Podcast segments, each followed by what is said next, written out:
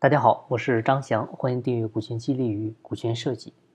从股权激励的本质来讲呢，干股就是与业绩挂钩的分红权，那期权呢就是与业绩挂钩的实股，本质上呢都是跟业绩挂钩，它是有条件的。那从整个股权激励计划的周期来看呢，有授予条件、行权条件、分红条件和回购条件这四个条件。我们一个个来看，先看授予条件。那授予条件呢，就是指激励对象符合公司设定的条件啊，授予他未来获得公司股份的权利。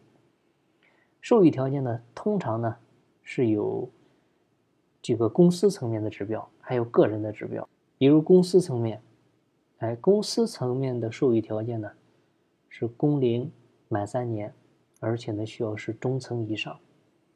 那个人指标呢？你可以设置为部门的完成率百分之九十以上，而且呢，员工流失率在五个点以内，哎，等等等等。所以各级的指标呢，你可以根据公司的实际情况来进行设定，这是授予条件。第二个呢，就是行权条件。那行权条件的行权呢，其实就是指的期权的买方啊，行使期权合约赋予的权利。因为股权激励它是一个过程，尤其呢是期权是分期行权，行权期呢是激励对象行权的权利、购买股份的时期，尤其呢是处于股权激励的前几年，它更是对员工的一个考察期。行权的时候呢，也需要设置一定的条件，就是让优秀的激励对象去行权，让不符合条件的激励对象虽然授予了股份，但是呢失去了行权资格。比如，公司层面，如果要授予，啊，可以设定公司上一年的营收，啊，净利润增长率不得低于十个点，对吧？还有就是公司的净利润率，啊，不能低于五个点，这公司层面的。你个人层面呢，个人绩效考核完成率不低于八十分，对吧？可以设定这个条件。第三点呢，还可以设置分红条件。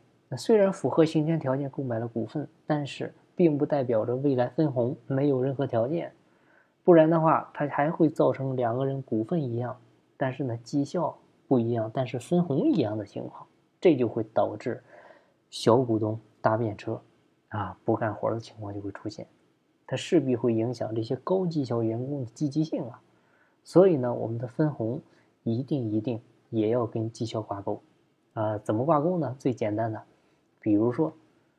你绩效考核只要八十分以上，我就给你发放百分百全部分红；绩效考核分在七十到八十分的，发百分之八十分红；绩效考核分高于六十分，你合格了，但是呢低于七十分的，我可能只能给你发分红正常的百分之七十。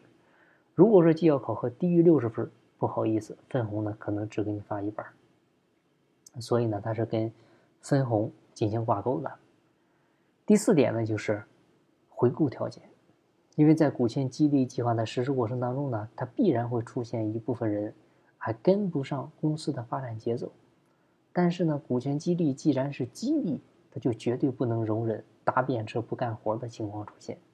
啊，尤其是一些严重违反公司规章制度、损害公司利益、违背合伙人价值观的行为。啊，一旦有这种情况出现，必须要启动回购条款，比如说。你的绩效考核分值低于六十分，啊，如果说低于六十分了，比如说完成了四十分，这个就太差了，那怎么着呢？你完成的太差，这个时候我就要对你回购，怎么回购？比如说，啊，如果说连续第一年低于这个六十分，这个时候呢，我就把你的股权回购一半，对吧？连续两年。低于六十分，全部回购。哎，就这么简单，设定一系列的回购条款，就防止你拿了股份之后不干活。因为分股份的目的是激励大家去创造更大的增量的，不是说为了你在这儿在这儿享受的，对吧？所以我们设置各种条件的目的呢，是为了把股权激励做成一个动态的调整机制。贡献大的可以多行权、多分红、多配股。贡献小的必须少行权，甚至不行权，啊，少分红甚至不分红，所以呢还要回购，部分回购或者全部回购。这样呢，你不但可以做到在未来调整的时候做到有据可依，占据主动权，更加呢是能够做到股份能多能少，股东呢能进能出。好，今天的分享呢就到这儿，希望对您有收获。有更多股权或者管理方面问题，欢迎加我微信详细沟通。每天早七点，我也会在喜马拉雅进行直播，欢迎您的关注。金不在西天，静在路上。我是张翔，下期再见，拜拜。